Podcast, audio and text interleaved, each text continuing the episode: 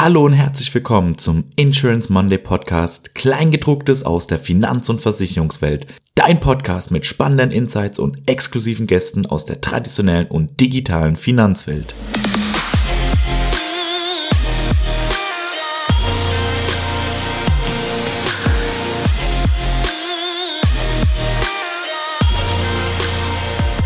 Hallo und herzlich willkommen zu einer neuen Folge des Insurance Monday Podcasts, Kleingedrucktes aus der Finanz- und Versicherungswelt. Heute dürfen wir zwei besondere Gäste bei uns in der Episode begrüßen, nämlich Horst Nussbauer, COO bei der Zürich Gruppe und Uwe Schöpe, Vorstand Personal der Zürich. Und auch aus dem Insurance Monday Team darf ich heute Oliver Lauer und Eike Fürling begrüßen. Hallo zusammen.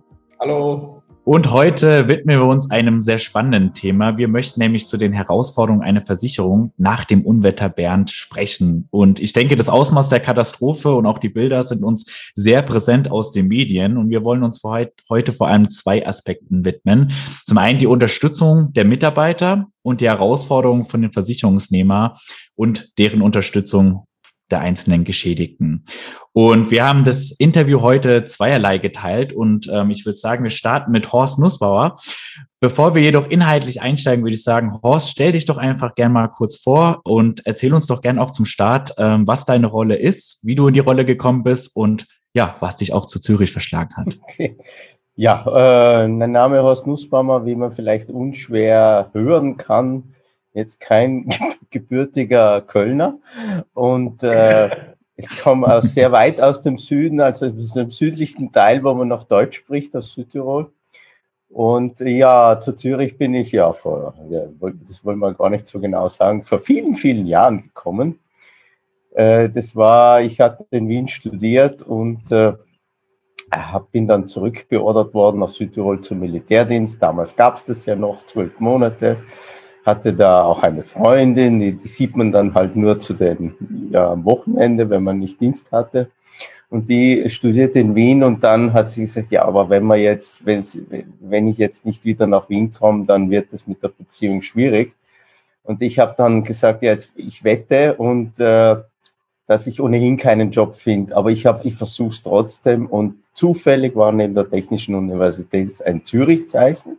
Und nachdem ich Mathematik studiert habe, habe ich gesagt, jetzt machen wir einmal einen Versuch. Ich schreibe dorthin eine Bewerbung, weil ich das Z gesehen habe. Ja, und seitdem bin ich jetzt Jahrzehnte bei der Zürich, allerdings in verschiedenen Ländern und seit einigen Jahren hier in Deutschland verantwortlich eben ja, in verschiedenen Rollen. Mittlerweile ist es eben die Schadenbearbeitung unter anderem und äh, Kundenservice. allerdings kam auch die IT dazu. Also insofern ein recht breites Spektrum. Ja, vielen Dank, Horst. Also wir kennen uns ja durchaus schon, schon auch eine Weile. Äh, nicht so, ganz so lange, wie du jetzt bei der Zürich bist, aber das ist schwierig. Das ist durchaus schwierig. und, und ich bin in der Tat, äh, ich wusste gar nicht, ehrlich gesagt wusste ich gar nicht, dass du Mathematik studiert hast, aber das erklärt einiges und vor allem deine Detailkenntnisse des einen oder anderen Themas. Aber wenn wir jetzt zum eigentlichen Core-Thema des heutigen Podcasts zurückkommen, und ich bin in der Tat äh, selbst Betroffener, doppelt Betroffener, weil ich auf der einen Seite auch kniehoch im Wasser stand und auf der anderen Seite bei der Zürich auch versichert bin und auch da gerne versichert bin. Äh, die Frage jetzt äh, nach Bernd. Ähm, und hier äh, ganz besonders, wie sahen eigentlich die ersten Stunden nach diesem Unwetter aus? Wirklich der erste Teil der Frage. Und der zweite Teil und dann auch für eure Teams und die Tage nach Bernd für eure Teams. Kannst du dazu was sagen? Ja, das kann ich gerne mal so vielleicht äh, aus eigener Erfahrung. Äh, das war, das war eine, eine extrem ungewöhnliche Situation. Also ich bin am Vorabend zufällig von Stuttgart über diese Autobahn, die ja meines Wissens durch die Eifel fährt irgendwie, ne? Und da war boah, das schaut jetzt schon irgendwie so eher nach Weltuntergang aus. Da schauen wir mal, was morgen für Schadenmeldungen kommen. Und in der Tat, am nächsten Tag kam nichts. Es kam wirklich nichts. Normalerweise kennen wir Unwetter, sind wir ja gewohnt, Hagel. Am nächsten Tag ab 8 Uhr ist hier Erreichbarkeitsquote unter 50 Prozent, wenn alle einen Hagelschaden melden. Am nächsten Tag war nichts.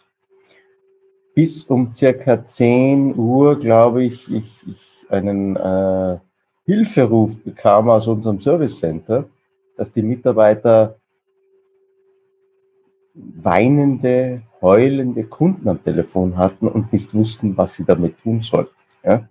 Also die, die waren hoffnungslos überfordert. Die, also muss man sich vorstellen, das sind Mitarbeiterinnen und Mitarbeiter, die einfach gewohnt sind, einen Kaskoschaden oder einen Hausratschaden oder vielleicht gerade mal einen kleineren oder einen Wasserschaden aufzunehmen. Aber da plötzlich mit Situationen konfrontiert haben von, von Kunden, von betroffenen Kundinnen, Kunden, die, die sagen, mein Haus ist nicht mehr da. Ich kann nur gerade noch mit dem Handy telefonieren. Was soll ich jetzt tun?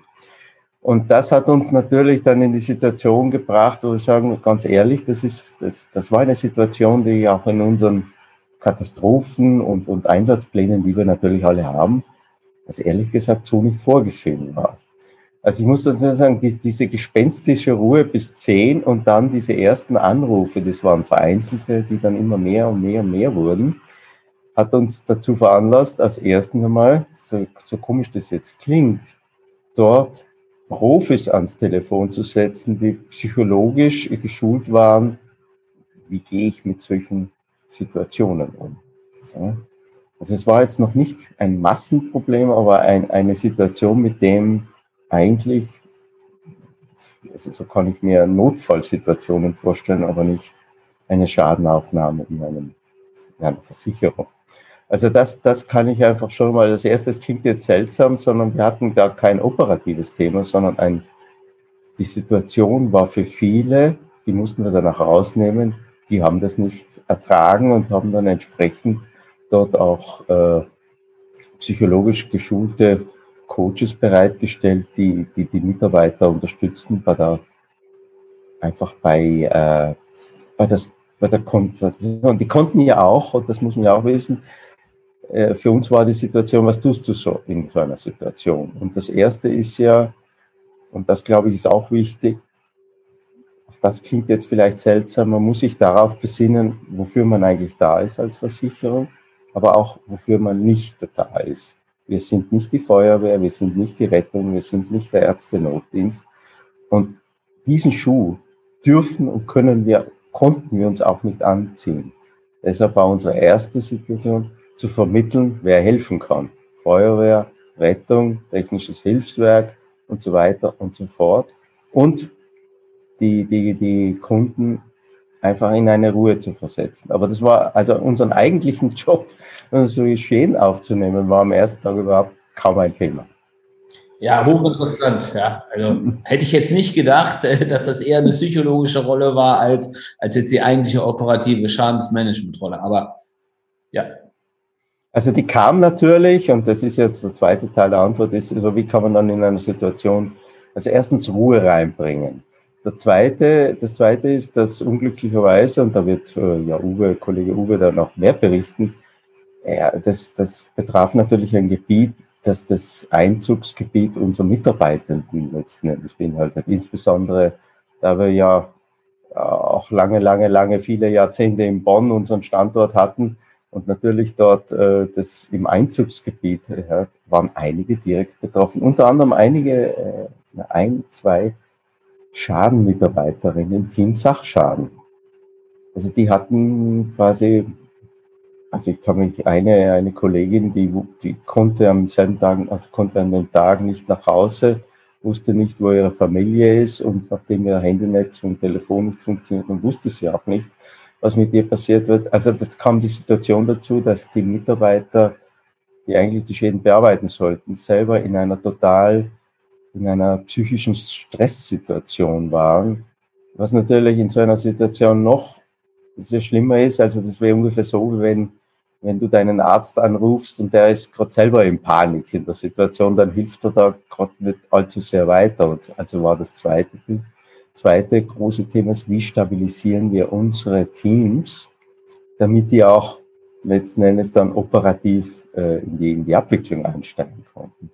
Äh, auch hier, wie gesagt, da möchte ich nicht vorgreifen, aber da haben wir einfach sehr viel gemacht, um, ich sage mal, das Gefühl zu geben, ihr seid nicht alleine und die Zürich ist für euch da. Auch hier, wir konnten weder Handynetze reparieren, noch Telefone herstellen, noch sonst was, aber das Gefühl geben, ihr seid nicht alleine war in dem Fall extrem wichtig und hat dann relativ bald auch zu einer Stabilisierung der insgesamt psychischen Situation in den Teams geführt. Damit wir in der Lage waren, ja, den Kunden zu helfen. Und der dritte Part, der wichtig ist, äh, die Kette, das ist wie, wie im Flugzeug, nicht? Man soll zuerst die Maske selber aufsetzen, bevor man äh, die Kinder, den Kindern, eigenen Kindern die Maske aufsetzt. Das, das erinnert mich an diese Situation, weil es ja auch kontraindig, das, das denkt man nicht. Man würde zunächst, was man sieht, dem eigenen Kind äh, helfen, bevor man sich selber hilft. Das, in der Situation wäre das genau falsch. Ja? Der zweite Schritt ist, unsere unseren Vertrieb, unsere Agenturen, unseren Außendienst zu stabilisieren, weil der ja genauso die gleiche Hebelwirkung auf die eigenen Kunden hat. Wir haben vier oder fünf Agenturen, die nicht mehr da waren. Ja? Also musst du die Agenturen, die vermeintlich ihre Existenz verloren haben, alles verloren haben, die musst du stabilisieren, weil die müssen dann ihren Kunden weiterhelfen. Also das war das zweite große Thema. Und dann kam in die operative Abwicklung und die operative Abwicklung war im Wesentlichen getrieben dadurch, was können wir schnell tun. Und letzten Endes sind wir eine Versicherung, wir können äh, entstandene Schäden versuchen, also können, können wir finanziellen Ausgleich machen. Und das erste war ganz schnell einfach sicherzustellen, dass Geld floss. Also wir haben sichergestellt, dass innerhalb von 24 Stunden jeder, jede so viel Geld am Konto, um das Notwendige zu bezahlen. Was weiß ich, ein neues Handy kaufen, einen neuen Handyvertrag abschließen, äh, sich, sich irgendwo einzupartieren und so weiter und so fort. Also schnell. Foto hat genügt. Ja, ihr seid betroffen. Okay, ihr habt am nächsten Tag Geld am Konto. Das brachte Ruhe in, eine, in die, in die operative Stabilisierung.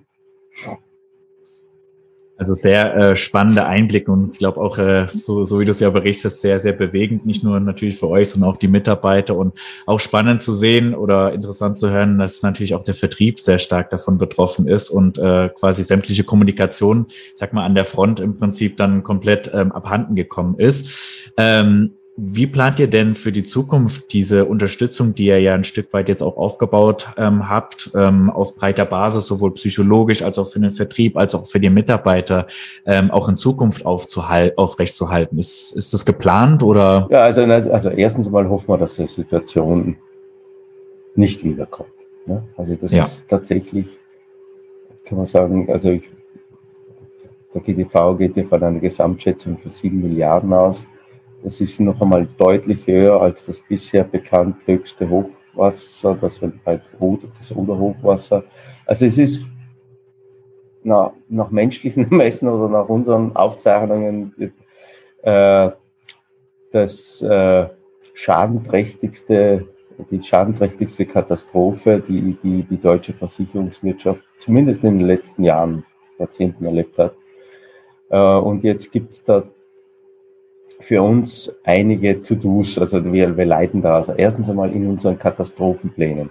Was wir auch gesehen haben, ist, was wir dann gemacht haben, ist, dass wir unsere gesamten Außendienstregulierer, wir haben einen Schadenaußendienst, aus, aus der ganzen Republik zusammengezogen haben.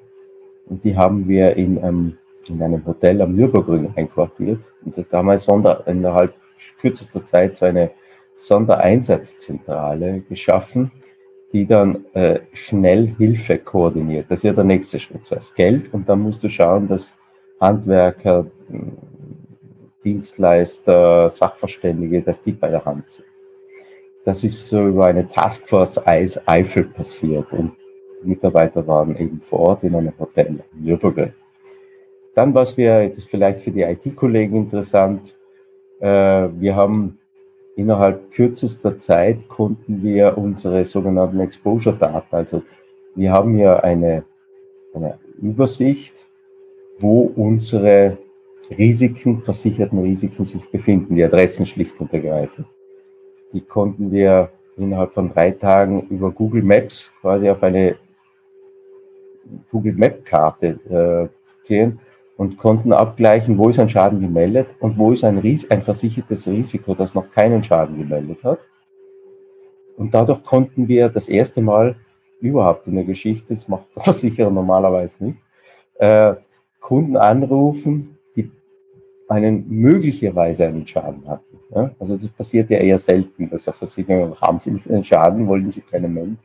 Das haben wir in diesem Fall gemacht, um, um sicher zu werden, dass wir alle erreichen, die möglicherweise uns nicht erreichen. Und wir sind auch hingefahren. Was wir da gelernt haben ist, ja, bei, der, bei Google Maps sollte man auch die Höhenlinien betrachten. Allerdings die Höhenlinien ab 10 Meter, weil was wir gesehen haben ist, bis zur zweiten Etage, auch das hat es noch nie gegeben, also normalerweise in der zweiten Etage bist du sicher gegen Hausrast. Da kann, also viele haben sich auch nicht versichert in der zweiten Etage, warum sollte ich da Hochwasser nicht versichern? Dieses Hochwasser ging bis inklusive die zweite Etage. Ja? Und wenn wir jetzt einmal den Ablauf festlegen, erstens psychologische Stabilisierung unserer Front Office Teams, das werden wir jetzt auf professionelle Beine stellen, dass wir das quasi dann äh, im Ablauf vorsehen. Zweitens Stabilisierung der Mitarbeiter, falls notwendig. Da wird Uwe erzählen, was wir da gemacht haben, weil auch das haben wir jetzt spontan mehr oder weniger aus der Taufe gehoben, aber müssen wir dann etablieren. Und das dritte ist diese, diesen Vertriebssupport, dass wir hier die Prozesse innerhalb kürzester Zeit, auch unsere Richtlinie in unserer kürzester Zeit angepasst haben an die Situation. Ihr müsst ja verstehen, bevor wir jetzt Geld zahlen, muss man schon ein paar Fragen beantworten im Normalfall, ja. Und man muss irgendwie zeigen, dass ein Schaden passiert ist. In dem Fall war das alles nicht möglich, äh, weil außer, deswegen hat uns ein Foto genügt. Ja, das ist jetzt im Normalfall, müsste ein bisschen mehr zeigen dass man in kürzester Zeit diesen Prozess so anpassen kann, dass man auf normalerweise wichtige Prüfungen komplett verzichtet, um schnell zu sein. Auch das ist etwas, was wir quasi jetzt äh, dann festlegen. Und die, die äh, Zusammenführung unseres gesamten Außendienstes entweder physisch und hier hat uns, da muss man sagen, da gibt es einen Zusammenhang mit Covid, wir haben gelernt, virtuell Schäden zu begutachten, das heißt Desktop-Begutachtung. Also alle Sachverständigen um die Republik, die jetzt nicht in die Eifel kommen konnten, haben am Desk, also haben Desktop-Begutachtungen gemacht, immer einfach über Fotos. Und genau diesen Ablauf werden wir jetzt in unserem sogenannten CAT-Plan, den es ja natürlich gibt, äh, so äh, etablieren, wie gesagt. Aber ich hoffe, dass diese Situation zumindest einmal in absehbarer Zeit nie wieder vorkommt. Absolut. Also ich finde es vor allem auch sehr stark, ähm, nicht nur die Geschwindigkeit und Schnelligkeit, die ihr darauf reagiert habt, sondern auch daraus äh, fast schon neue Prozesse zu entwickeln, die dann auch für die Zukunft ähm, beinhaltet werden, wenn auch gleich wir natürlich hoffen, dass sowas in der Form nicht wieder vorkommen wird. Danke dir für die Einschätzung. Lasst mich an einer Stelle nochmal ganz kurz nachhaken. Du hast erzählt, dass ihr ähm, mit Google Maps Auswertungen gemacht habt. Habt ihr denn als Versicherer oder haben wir als Versicherer auch Zugriff auf Satellitendaten in so einer Ausnahmesituation? Äh, könnten wir haben, die helfen nur nichts. Also, dass die Eifel betroffen war, wissen wir, ja, aber das ist ja wirklich, äh, und äh, auch das ist eine Lehre, ja, normalerweise ist äh, die, die Republik ist eingeteilt in sogenannte Türszonen, hochwassergefährdete Zonen. Das spielt hier aber, wir haben ja ein Starkregenereignis, das sehr stark von diesen tektonischen, von dieser speziellen Situation im Ahrtal letzten Endes hervorgerufen wurde, wo du sehr viel detaillierter wissen musst, warum, wer, was ist betroffen und was nicht. Also das Satellitenbild hat uns nicht geholfen, ganz ehrlich. Es hat uns geholfen, Google Maps, um zu sehen, okay, möglicherweise betroffen, nahe am Fluss. Was gefehlt hat, ist beispielsweise, ist das Risiko ja in der ersten, zweiten, dritten, vierten, fünften Etage. Auch genaue Höhenlinie, ein Meter Unterschied hat viel ausgemacht. Und das ist etwas, wo ich sagen muss, da können wir, da kann die ganze Branche noch einiges lernen, weil wir einfach gesehen haben, die Adresse allein sagt das nicht aus. Und wir haben Betroffenheiten, wo wir es nicht vermutet hätten. Und wir haben keine Betroffenheit, wo wir gewettet hätten, dass es äh, Betroffenheiten gibt. Das heißt doch extrem lokal. Ja, nicht Danke. Lokal, ähm, sondern auch innerhalb eines Hauses äh, macht es einen Unterschied, in welcher Etage ja. das Risiko oder die, die Familie sich befindet. Interessant. Lass uns von da aus den Blick doch noch mal ein bisschen genereller auf die, auf die Versicherung lenken. Ähm, hat so ein Ereignis jetzt Auswirkungen auf die Produktgestaltung? Oder können wir im detaillierten Fall auch beeinflussen, ob ein Haus wieder aufgebaut wird am Standort?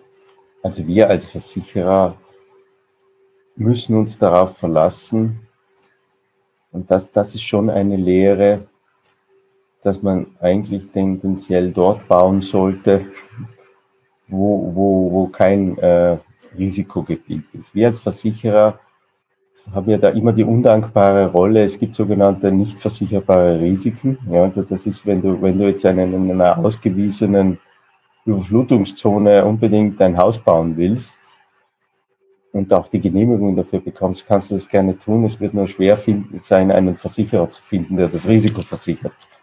Und das ist auch unser, ich sage mal, das ist auch unsere Aufgabe, dass wir jetzt nicht äh, Risiken kollektivieren, die eigentlich nicht kollektivierbar sind. Ja? Äh, wir haben aber natürlich schon starken Einfluss darauf, indem wir über die Preisfindung, und das wird jetzt in Zukunft deutlich noch einmal äh, wichtiger, differenzieren, wenn jemand auch ein, ein, ein, eine Kommune oder sonst wie Flächen ausweist, die risikobehaftet sind. Und ich betone noch einmal, es geht nicht um Über, Überschwemmung alleine. Gerade, ah, das ist jetzt, war nicht so ein Überschwemmungsthema alleine, sondern es ist ein Starkregenereignis, das sehr viel genauer äh, zu planen ist, wo ist so ein Risikogebiet also wenn, wenn so eine Fläche ausgewiesen wird für die Bebauung, dann müssen wir als Versicherer natürlich sagen, ja, es ist entweder teurer als woanders oder gar nicht versicherbar. Und damit setzen wir natürlich ein Incentive. Aber ich würde mal sagen, die Versicherungswirtschaft ist da zu spät. Die kann politisch Einfluss nehmen, generell Einfluss nehmen, aber im Individualfall würden wir das nicht tun, weil da sind wir ja jetzt, äh, wir sind jetzt nicht in, äh, diejenigen, die sagen, wo, wo man mit welchen Bauvorschriften baut. Aber auf der politischen Ebene werden wir unseren Einfluss nehmen, sagen, liebe Kommunen, passt auf, wir haben bisher immer in stark, also in Hochwasserzonen gedacht, also Überflutungsgebiete oder oder sonst wo nicht mehr zu bauen. Dort ist es auch übrigens dann so passiert. Aber wir haben auch so spezielle Situationen, wo durch die Versiegelung der Landschaft und spezielle tektonische Eigenheiten ein, ein so ein Starkregenrisiko herrscht, dass es eigentlich nicht im Interesse der Gemeinschaft ist, dort überhaupt zu bauen, ehrlich gesagt. Unabhängig davon, ob ich ein Versicherer finde oder nicht. Weil es, ich meine, wir dürfen nicht vergessen, wir haben knapp 200 Menschen verloren. Die kann kein Versicherer ersetzen.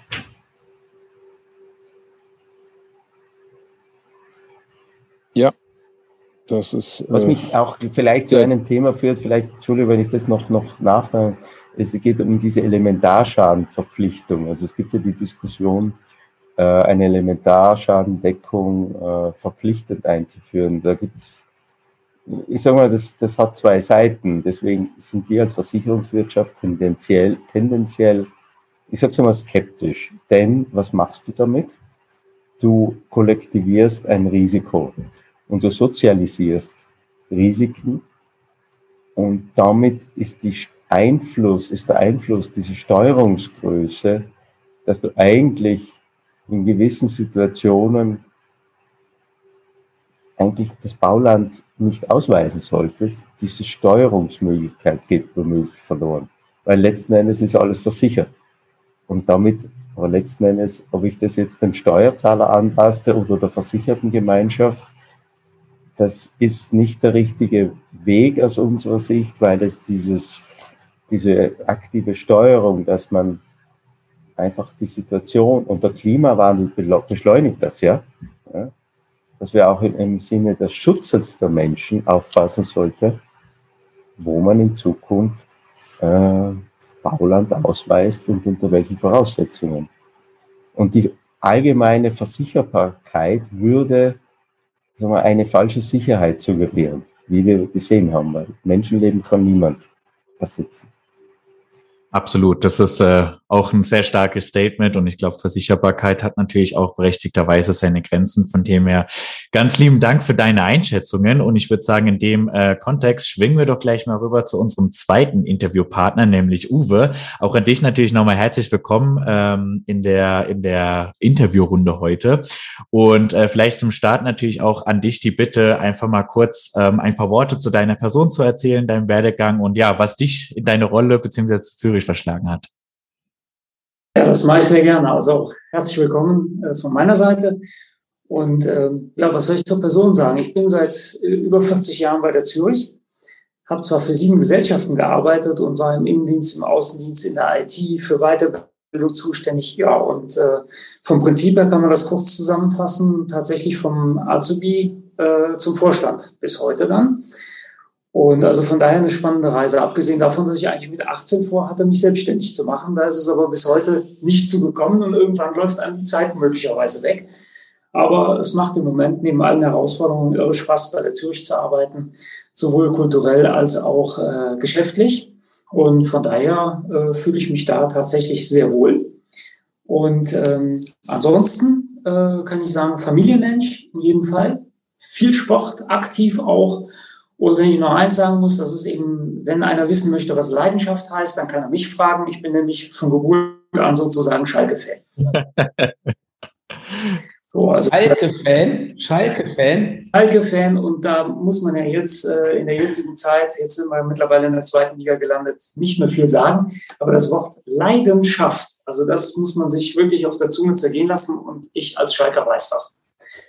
Uwe, das hat natürlich, wir kennen uns persönlich ja noch gar nicht, ne? aber mein Neffe, Luik, den ich grundsätzlich immer in jedem Podcast erwähnen muss, der spricht nur in höchsten Tönen von dir, äh, der ja für dich arbeitet, aber ich weiß jetzt warum, weil du Schalke-Fan bist. Ich bin nämlich von Geburt an Schalke-Fan. Mein Vater hat bei Schalke gespielt als junger Mensch und ich musste das sozusagen übernehmen und äh, das hat entsprechend, äh, das erklärt aber auch jetzt äh, diese Beziehung, die wir eigentlich noch nie hatten, aber doch irgendwo hatten. Aber jetzt habe ich fast schon den Faden verloren. Wir wollen ja eigentlich heute die Fragen stellen und ja.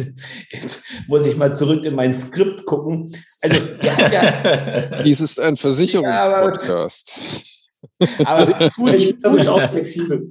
Ne? Also wir können auch gerne noch über Fußball der ersten FC Köln sprechen oder irgendwas aus Österreich, I don't know. Nee, aber ähm, in der Tat, also ihr seid ja eine sehr große Versicherung auch und habt auch entsprechend äh, äh, viele, viele Standorte. Wie habt ihr eigentlich von, von betroffenen Mitarbeitern und Agenturen äh, erfahren und wie und was habt ihr dann äh, für Maßnahmen ergriffen? Und ähm, Woher auch, und das hat man ja auch gehört, und das habe ich auch von Louis gehört, woher kommt dann diese große Hilfsbereitschaft auch der Kollegen? Kannst du da vielleicht so ein bisschen elaborieren und, und da einige Hintergrundinformationen uns liefern? Mhm. Ja, das macht authentischer Schalke-Fan. nee, das mache ich sehr gerne. Also erstmal ist es so ein bisschen vergleichbar mit dem, was Horst gerade schon erzählt hat. Also wir haben erstmal gar nichts erfahren. Also ich selbst wohne auch in der Nähe von Bonn, habe ein Grundstück, was direkt an, äh, an, an Bach grenzt. Also ich war auch in gewisser Weise betroffen, aber nicht der Rede wert im Vergleich zu dem, was da insgesamt passiert ist. Ähm, habe auch auf dem Heimweg gedacht, oh je, also so ein Unwetter habe ich aber auch lange nicht erlebt. Ähm, und ähm, dann war ich auch gespannt, was passiert. Und äh, da muss man wirklich sagen, die ersten Tage, wir haben dann direkt, ähm, so wie der, wie der Horst eben auch gesagt hat, mit so einer Soko Eifel, wir haben äh, auch eine Taskforce Wasser gebildet, sofort am nächsten Tag, haben eine kleine Excel-Tabelle aufgebaut und haben dann gesagt, wer kann helfen, weil wir, weil wir wussten, dass da Hilfe gebraucht wird. Und das Erstaunliche ist, wir hatten innerhalb von kürzester Zeit 250 Hilfsangebote von Kolleginnen und Kollegen für alle anderen. Aber wir hatten kaum eine Nachfrage. Wir haben schon gedacht, wie kann das sein? Es meldet sich keiner. Erklärung war ja nachher nach ein paar Tagen ganz klar und einfach. Die hatten eben weder ein Festnetz noch ein Mobiltelefon noch sonst was. Die wirklich Betroffenen konnten sich erstmal gar nicht melden. Ne? Ähm, und das ist nachher wirklich super gelaufen. Ähm, wir wussten nachher von, oder das wissen wir auch heute noch, wir haben insgesamt genau 159 betroffene Mitarbeitende gehabt, was ja schon mal eine Riesenanzahl ist eigentlich. Und die haben wir in Kategorien eingeteilt von, ich habe nasse Füße bis hin zu, Gott sei Dank kein Personenschaden. Das ist also unglaublich, aber wahr. Kein direkter Mitarbeiter von uns Personenschaden. Aber wir haben auch einige, die ihr Haus komplett verloren haben und einige, wo das Haus also erstmal zunächst mal unbewohnbar war. Ne? Ähm, und dann, wie haben wir es gemacht? Also das äh, neben diesem Hilfsangebot, was nachher dann auch komplett abgenommen wurde. Und das Ding lebt sogar heute noch. Äh, ich stelle Hilfe, Hilfsangebot ein und ein anderer Kollege, der betroffen ist oder Kollegin, ruft es dementsprechend ab. Darüber hinaus haben wir eine ähm, Spendenaktion gestartet, also für Deutschland hilft. Da haben wir sensationell innerhalb von einem Monat jetzt 250.000 Euro zusammenbekommen, wo einfach Mitarbeitende dieses Geld gespendet haben. Über unsere Zürich Foundation verdoppeln wir das. Das heißt, wir haben also eine halbe Million Euro über den Weg aus der Belegschaft und aus der Zürich zur Verfügung stehen, um zu helfen.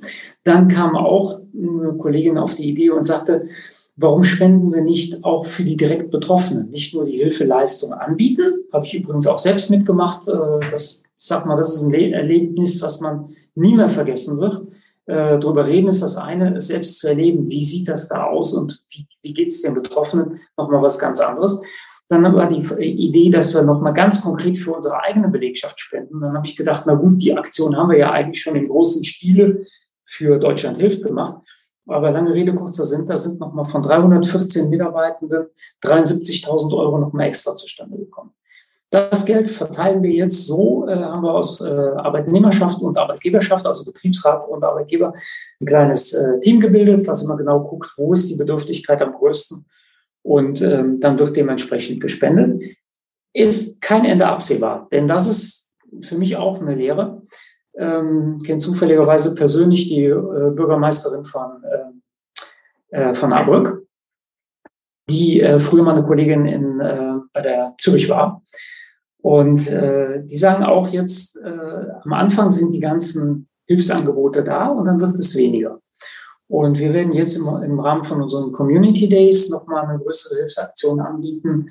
Äh, kann sogar sein, dass wir diesmal bei der Weinlese helfen. Fragt man sich, wie kann das sein? Aber die haben auch viel zu wenige, die äh, Weinlese machen können. Du hast ja eben gefragt, ähm, wie kommt es, dass die da ist, diese Hilfsbereitschaft? Und ähm, da kann man ja erstmal nur mal vermuten. Erstmal kann man ja froh sein, dass so eine große Hilfsbereitschaft da ist, ja. Ähm, aber mit Sicherheit wird ein Aspekt sein, dass wir in den letzten Jahren auch äh, die Kultur in der Zürich deutlich verbessert haben. Viel mehr miteinander. Ja. Und das spielt bestimmt eine große Rolle.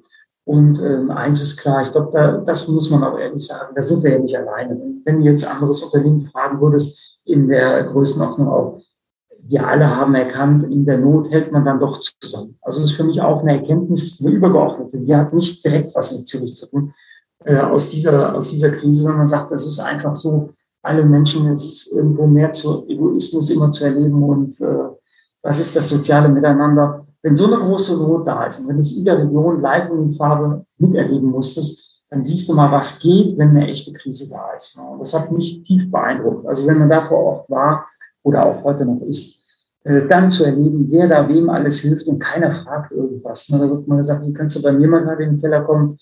Dann wird da geholfen, nichts gefragt. Ganz erstaunlich fand ich auch, weiß gar nicht, ob man das so laut erzählen kann, aber es war so. Ich bin abends nach Hause gefahren und habe gesagt, komisch, keiner hat von Corona gesprochen. Meinst du, da hätte irgendeiner, irgendeiner gesagt, hier, du hast keine Maske auf oder dies und 1,5 Meter oder was. Die Not war einfach so groß, dass du dieses ja uns wirklich Wochen und Monate beschäftigende Event äh, wo man noch so sorgfältig auf alles achtet, es ist auf einmal weg. Die noch größere Katastrophe hat das andere komplett in den Hintergrund gebracht. Also das werde ich nie vergessen. Ja.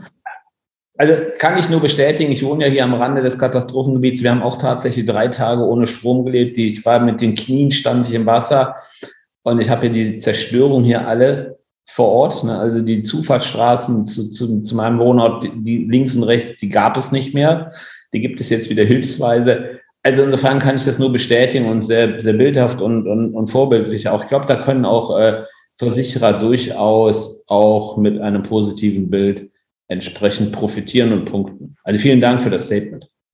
Ja, Sehr gerne. Ich mache ein wirkliches Anliegen. Ich würde vielleicht noch mal eine Frage nachhaken für all die, die quasi diesen Community Day Gedanken vielleicht noch gar nicht äh, kennen. Ähm, kannst du da noch ein paar Sätze zu sagen, was ihr im Normalfall mit einem Community Day so vorhabt oder was man sich darunter vorstellen kann? Ja, also es ist vom Prinzip her so, dass wir sagen, wir stellen jedem Mitarbeiter einen Tag im Jahr zur Verfügung, wo er für die Allgemeinheit was tun kann. Also ein Ehrenamt, eine Aktion begleiten und da gibt es die unterschiedlichsten Ideen. Äh, wir hatten mal eine Zeit lang sowas wirklich konzernweit organisiert. Das machen wir nicht mehr. Mittlerweile ist es so, dass die Ressorts, die Teams sich selbst was überlegen, äh, wo sie anderen helfen an diesem einen Tag. Und da finden, sind fantastische Ideen dabei. Und das haben wir dieses Jahr direkt mal erweitert und haben gesagt, okay, kein Thema, wir stellen auch zwei Tage zur Verfügung. Wir haben auch mittlerweile noch viel mehr Tage zur Verfügung stellen. Ich habe mir jetzt mal gerade für heute auch nochmal rausgegeben lassen, wie viel wir jetzt insgesamt gemacht haben, was auch abgerufen wurde. Wir haben etwas über 650 Tage den Mitarbeitenden freigegeben für solche Aktionen.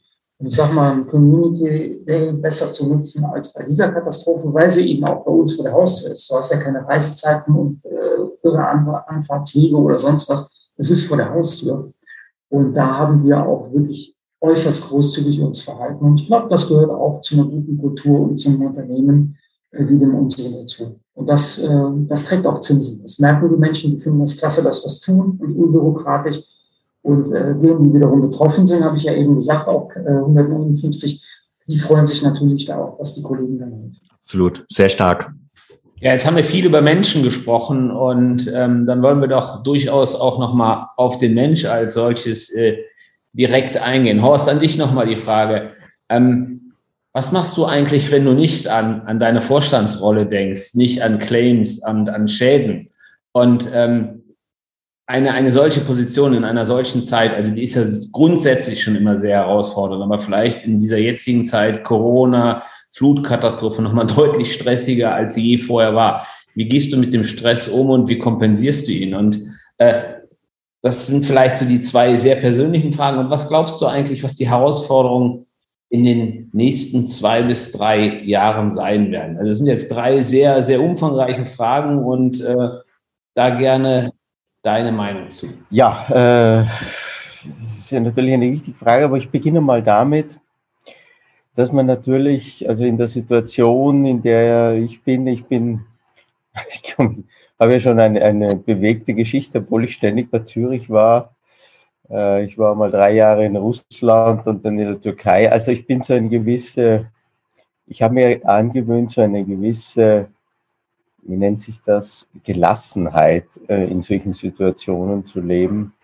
Zu sagen, also bevor ich jetzt äh, in Aktionismus verfalle, lass mal sacken, bevor ich quasi geistig einen gewissen Abstand zum Problem finde, weil das ist so wie mit der Maske und äh, im, im Flugzeug. Zuerst muss ich einmal schauen, ja, was ist jetzt zu tun, bevor wir da jetzt alle hektisch durch die Gegend rennen, weil was ich gelernt habe in meiner jetzt doch eine längere Berufskarriere, wenn du, wenn du jetzt alle hektisch machst, das hilft, das sind wir dann alle im Stress. Das heißt, Punkt A sage ich, ich habe mir angewöhnt oder habe gelernt, eine gewisse Gelassenheit in, in solchen Stress- und Krisensituationen äh, einzunehmen und um, weil, weil ich gelernt habe, sonst hilft das nicht weiter. Aber ich meine, natürlich ist man einem gewissen Druck ausgesetzt. Ja, das, der eine geht besser, der andere weniger gut damit um. Aber ich beginne mal damit. Also ich bin ja vor zehn Jahren hier nach Deutschland gekommen und äh, damals hatte ich, ja, ich bin irgendwie so spätberufener Vater. Die, meine Tochter war damals genau 14 Tage alt. Und meine Tochter habe ich da ins Auto gepackt in Wien. Äh, da ist sie zur Welt gekommen. Da hat sie dann ihren Reisepass bekommen. Und sobald wir den Reisepass hatten, haben wir sie ins Auto gesteckt und sind nach Köln mit ihr gezogen. Mittlerweile ist sie jetzt zehn Jahre alt und wie ihr euch vorstellen könnt, ist, der, ist, die, ist die kulturelle Divergenz meiner Tochter, die jetzt mittlerweile in Bonn und im Rheinland lebt und sich überhaupt nicht vorstellen kann, dass es eine Welt außerhalb des Rheinlands gibt, ist für jemand, der aus den Bergen kommt und 20 äh, Jahre in Wien groß geworden ist, äh, ist ein Stressabbau, weil man total geerdet wird, muss ich sagen. Weil man, da wird man dann konfrontiert mit äh, so Aussagen, Papi, du sprichst nicht richtig Deutsch, Papi, was, was verwendest du für seltsame Wörter? Und, und, und außerdem, äh, ich will mein Leben lang in Bonn bleiben. Das war nicht Teil meiner Lebensplanung. Aber ihr seht, das klingt jetzt furchtbar banal, aber das hilft zur Stressbewältigung ungemein. Zum Zweiten muss ich sagen, ich habe ein wunderbares Glück mit meiner Tochter. Sie hasst Mathematik. Und, äh, ja, da wird mein Geduld echt, äh, ja, also ich brauche da immer dann äh, Coaching, um nicht zu, um zu verstehen, wie man also ich verstehe einfach nicht, wie man Mathematik nicht verstehen kann. Das ist mir ein Rätsel. Ja. Ich also, schon. ich auch. Äh, das, das, erdet mich ungemein. Und, aber ich, äh, ich wohne in Bonn übrigens und da in Nähe vom, das ist ein, ein Waldgebiet, nennt sich Kottenforst.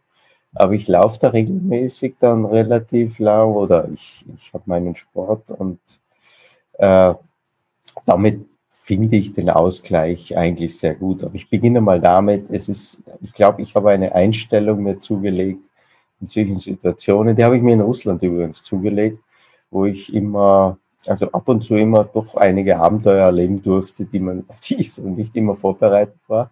Äh, und äh, das hilft mir ungemein. Und ich muss sagen, wir haben, wir haben ja schon eine, eine Gemeinschaft, ich nenne sie mal hier am Campus jetzt auch in, in, in Exco, im Vorstand oder auch mit, mit Kollegen, wo man, wo ich das Gefühl habe, wir, wir stehen zusammen und äh, es ist, das hilft mir ungemein, weil ich jetzt, ich sag mal, politisches Ränkespiel in solchen Situationen braucht man nicht unbedingt. Ne? Also das, das halte ich für extrem wichtig. Das gibt mir auch sehr viel Kraft. Jetzt ist noch die Frage, Spricht die Tochter jetzt eher Kölsch oder eher Wienerisch?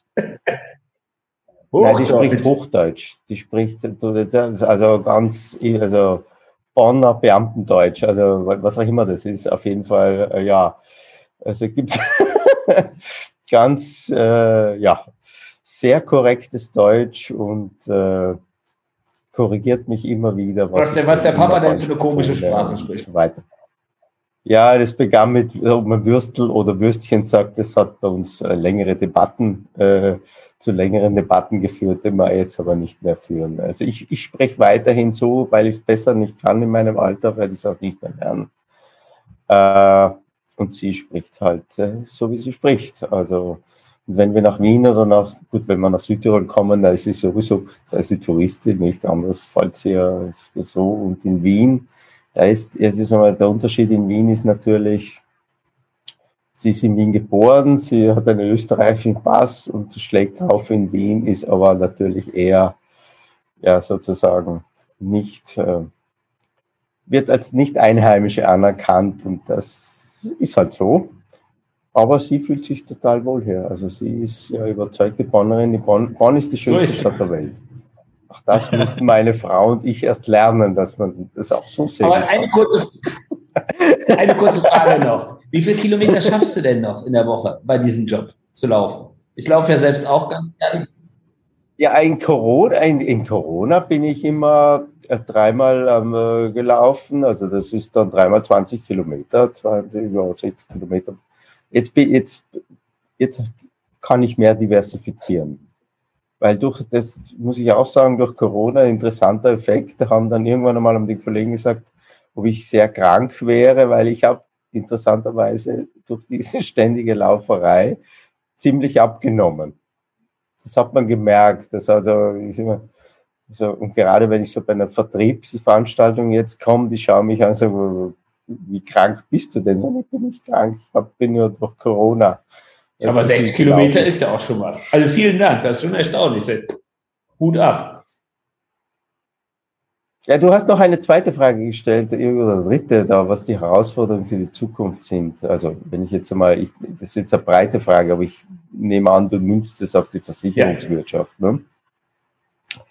ja also ich glaube tatsächlich, äh, die Herausforderung ist erstens, ich beginne jetzt mit einem Punkt, der vielleicht jetzt nicht ganz oben strategisch wichtig scheint, ist aber, wie schaffen wir es attraktiv für neue Kolleginnen und Kollegen zu sein? Das erscheint mir also fast vor allem anderen Themen mittlerweile ein ganz, ganz wichtiger Punkt, denn ja, die Versicherungswirtschaft hat es lange Zeit dadurch halt durch diese Rationalisierungsthemen verabsäumt, dass ich jetzt in der Situation bin, wirklich um, um gute Mitarbeiter werben zu müssen.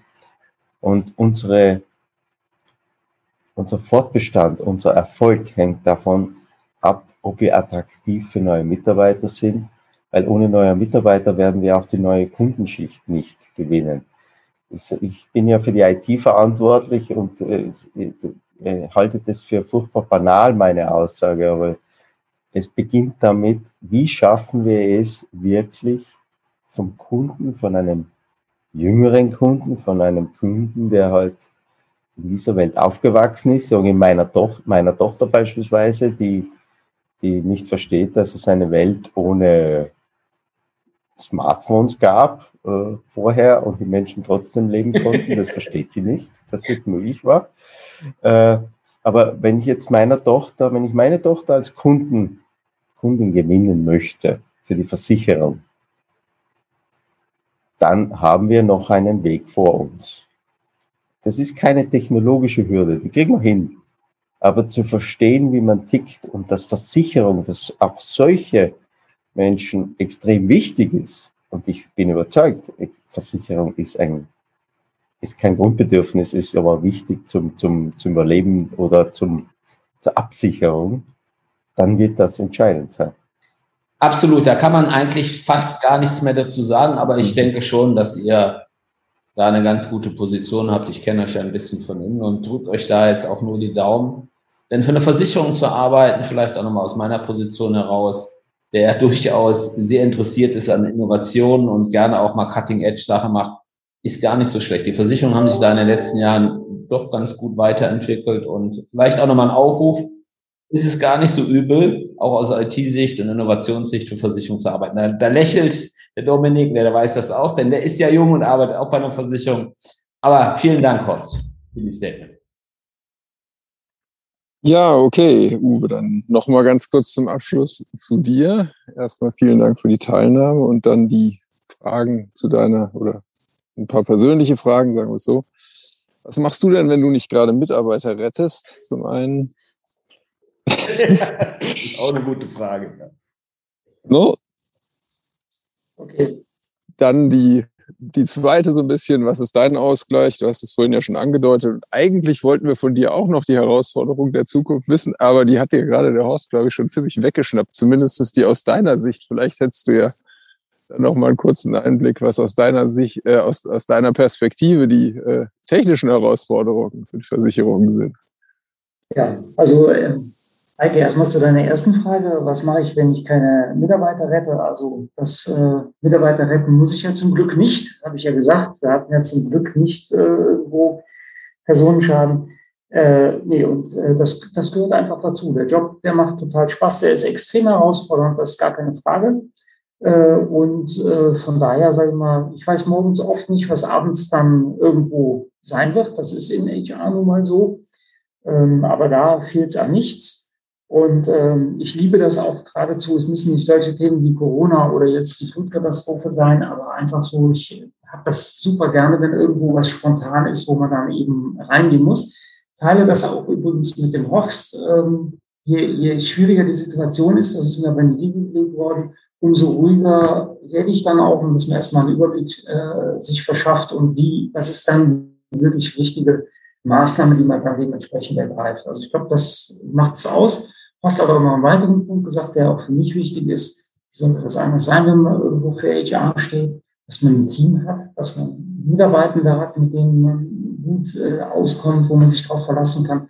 Und das Team, was Horst angesprochen hat, und da kann ich den Horst persönlich ganz besonders hervornehmen, es macht einfach Spaß, da weiß man, da kann man sich blind drauf verlassen, wenn man ein Problem hat. Dann rufen wir uns mal kurz an, tauschen uns aus und der eine gibt mal dem anderen Rat und umgekehrt. Das macht aus meiner Sicht extrem viel aus bei dem Thema. Äh, ja, und zu der Zeit, wie ich sie verbringe, äh, habe ich ja schon mal so einiges gesagt. Das ist schon, der Ausgleich ist wichtig. Ähm, ich habe unheimlich viele Sportarten, die habe ich äh, Zeit meines Lebens betrieben. Ähm, jetzt habe ich momentan, muss man sich auf die Einzelnen eingehen, sind ein bisschen so Schwerpunkte gelegt. Äh, unter anderem immer noch bis vor Corona war das tatsächlich fast selbst nicht, wie ich es schaffe, dass ich 30 Tage im Jahr Ski fahre. Äh, da muss man natürlich dann eben auch äh, freitagsabends mal bereit sein, sich äh, in, in, die Berge zu begeben und sonntags dann wieder zurückzufahren. Aber das lasse ich mir auch, solange das irgendwie nicht nehmen. Ähm, das, was im Moment sehr unangenehm ist, in Zeit meiner, wenn ich nicht aktiv Sport mache, nicht Familie und Freunde, was mir wichtig ist, dann ist es eben nach wie vor so, auch in der, auch in der Corona-Zeit, ich fahre auf Schalke äh, und äh, das sind dann am Wochenende, die letzten Freitag mal eben sechs Stunden mit Hinfahrt durch den Stau, dann eine Katastrophe erleben, dass man dann doch wieder ein Heimspiel 1-2 verliert, dann wieder zurückfahren. Aber auch das gehört dazu. Äh, meine Mutter ist 84, die ist total fit und die nehme ich dann einfach mit auf Schalke. Und das genießt die total. Also wir, wir tauschen uns dann aus, weil ansonsten hat man nicht die Gelegenheit. Und das ist einfach toll. Und wenn sie mal nicht mitfährt, dann nehme ich eine meiner beiden Töchter. Die sind allerdings äh, etwas aus dem Alter von, von Horsts Tochter raus. Die sind jetzt 27 und 26. Aber haben, haben studiert und dachte so, ich habe gerade noch mit einem Kollegen gesprochen, mit äh, 20 sind ja Töchter spätestens aus dem Haus. Sage ich, stimmt. Meine waren auch mit 18 und 19 aus dem Haus, weil sie dann zum Studieren gegangen sind. Aber sie kamen wieder. Und die eine hat jetzt dann zweieinhalb Jahre mit, mit ihrem Freund bei uns zu Hause gewohnt. Dann ist sie jetzt wieder ausgezogen mit ihm und äh, jetzt ist die Ältere, die hat in, in Düsseldorf viele Jahre dann also Medizin studiert. Jetzt hat sie eine, ein Krankenhaus in Bonn, wo sie arbeitet. Wo ist sie? Sie wohnt wieder bei uns. Und das finde ich überhaupt nicht schlimm. Also wenn du sagst, so was ist die Zeit? Ich bin Familienmensch und äh, das ist für mich nicht irgendwo was, wo man jetzt sagen muss, um Gottes Willen, jetzt sind die wieder da, Ganz Gegenteil ist der Fall. Und wenn ich dann mal die eine, ich habe natürlich auch sie zur Schalke gezogen äh, und von daher nehme ich sie dann auch gegebenenfalls mal mit. Ähm, zu dem letzten Punkt, ähm, das ist für, für, die, ähm, für unsere Zunft wichtig, für das Versicherungswesen. Äh, fachlich hat der Rockstar vieles zugesagt zu Produkten und so weiter. Wie kriegt man das attraktiv? Aber er hat auch eben was anderes gesagt und das ist, das sollten wir überhaupt nicht unterschätzen. Das merken wir auch. Wie wichtig es ist, die richtigen Menschen für uns zu gewinnen. Ja, also wir haben im Moment auch viele, viele offene Stellen. Ähm, und wir merken aber durch die deutlich verbesserte Kultur, wenn wir mal jemanden am Wickel haben sozusagen, dann kriegen wir die Menschen auch mittlerweile echt cool und gut für uns begeistert. Also die lassen wir dann auch nicht mehr vermarken. Es wird aber zunehmend spannend, äh, dass wir den Kampf um die, die gerne in eine Versicherung kommen, dass wir das gewinnen. Und da sind wir als Zürich, sage ich mal, gut aufgestellt. Da bin ich überzeugt weil wir momentan geschäftlichen Erfolg haben, denn eine gute Kultur ohne geschäftlichen Erfolg hilft nichts, aber geschäftlichen Erfolg hast du nicht, wenn du nicht eine gute Kultur hast. Und ich glaube, das ist was, wo wir alle gefordert sind, da einen schönen Ausgleich zu machen. Wir sind keine Caritas, also wir wollen jetzt auch nicht so ein Wohlfühl-Oase werden auf der einen Seite, aber auf der anderen Seite müsst du da super gut sein, um dass du nachher die richtigen Leute an dich gebunden hast, um diesen geschäftlichen Erfolg zu haben. Und Alke, du sitzt ja sozusagen an einem, äh, an der Stelle eines unserer größten Erfolge aus der letzten Zeit, dass wir die Deutsche Bank wieder zehn Jahre für uns gewonnen haben. Kommt ja auch nicht von ohne, da seid ihr alle mit beteiligt. Aber da müssen wir als Team echt zusammenhalten. Das, glaube ich, ist ein ganz, ganz wichtiger Punkt, auch für die Zukunft, um langfristig erfolgreich zu sein. Und Banken, Herzlichen Dank. Und Banken können anstrengend sein, das kann ich sagen. Also das kann ich durchaus bestätigen. Ja, sehr schön. Ganz lieben Dank, Uwe, für äh, das tolle Statement zum Schluss. Und das kann ich auch nur absolut unterstreichen. Ich bin auch äh, jedes Mal entsetzt, wenn ich äh, mit meinen jungen Kollegen und äh, Kolleginnen, äh, die nicht in der Versicherungsbranche äh, spreche, äh, was für entgeisterte Blicke ich immer bekomme, wie cool wir eigentlich sind und was wir eigentlich alles auch so bieten können. Von dem her freue ich mich immer, wenn die Werbetrommel gerührt wird. Und ich glaube, auch da haben wir für die Zukunft gute Chancen und vielleicht kriegen wir den einen oder anderen ja auch noch zu uns in die Branche mit rein. Ja, ganz lieben Dank euch beiden, ähm, auch für die heutigen Insights. Ich habe äh, ganz viele emotionale, interessante, spannende Aspekte von euch beiden äh, mitgenommen und vor allem auch natürlich das Thema, wie ihr das Ganze gehandelt habt, in, der, in was für einer echt schnellen und großen Geschwindigkeit ihr auch da Unterstützung gebeten, äh, geboten habt und ähm, auch ganz viele ähm, Impulse auch für die Zukunft daraus mitgenommen hat, von dem her äh, glaube ich, äh, dass äh, man sich da auf euch und auch auf die Gesellschaft sehr gut als Versicherungsnehmer ähm, auch verlassen kann und äh, ihr da ein absolutes Vorbild ähm, eingenommen habt, auch in unserer Branche. Und äh, ja, an der Stelle natürlich nicht nur vielen Dank für die Insights, sondern auch äh, an das ganze Insurance Monday Team für die Vorbereitung und die Durchführung. Natürlich auch vielen Dank an alle Zuhörerinnen und Zuhörer. Seid gespannt auf die nächsten Folgen und wie immer macht's gut und bis zum nächsten Mal. Dankeschön.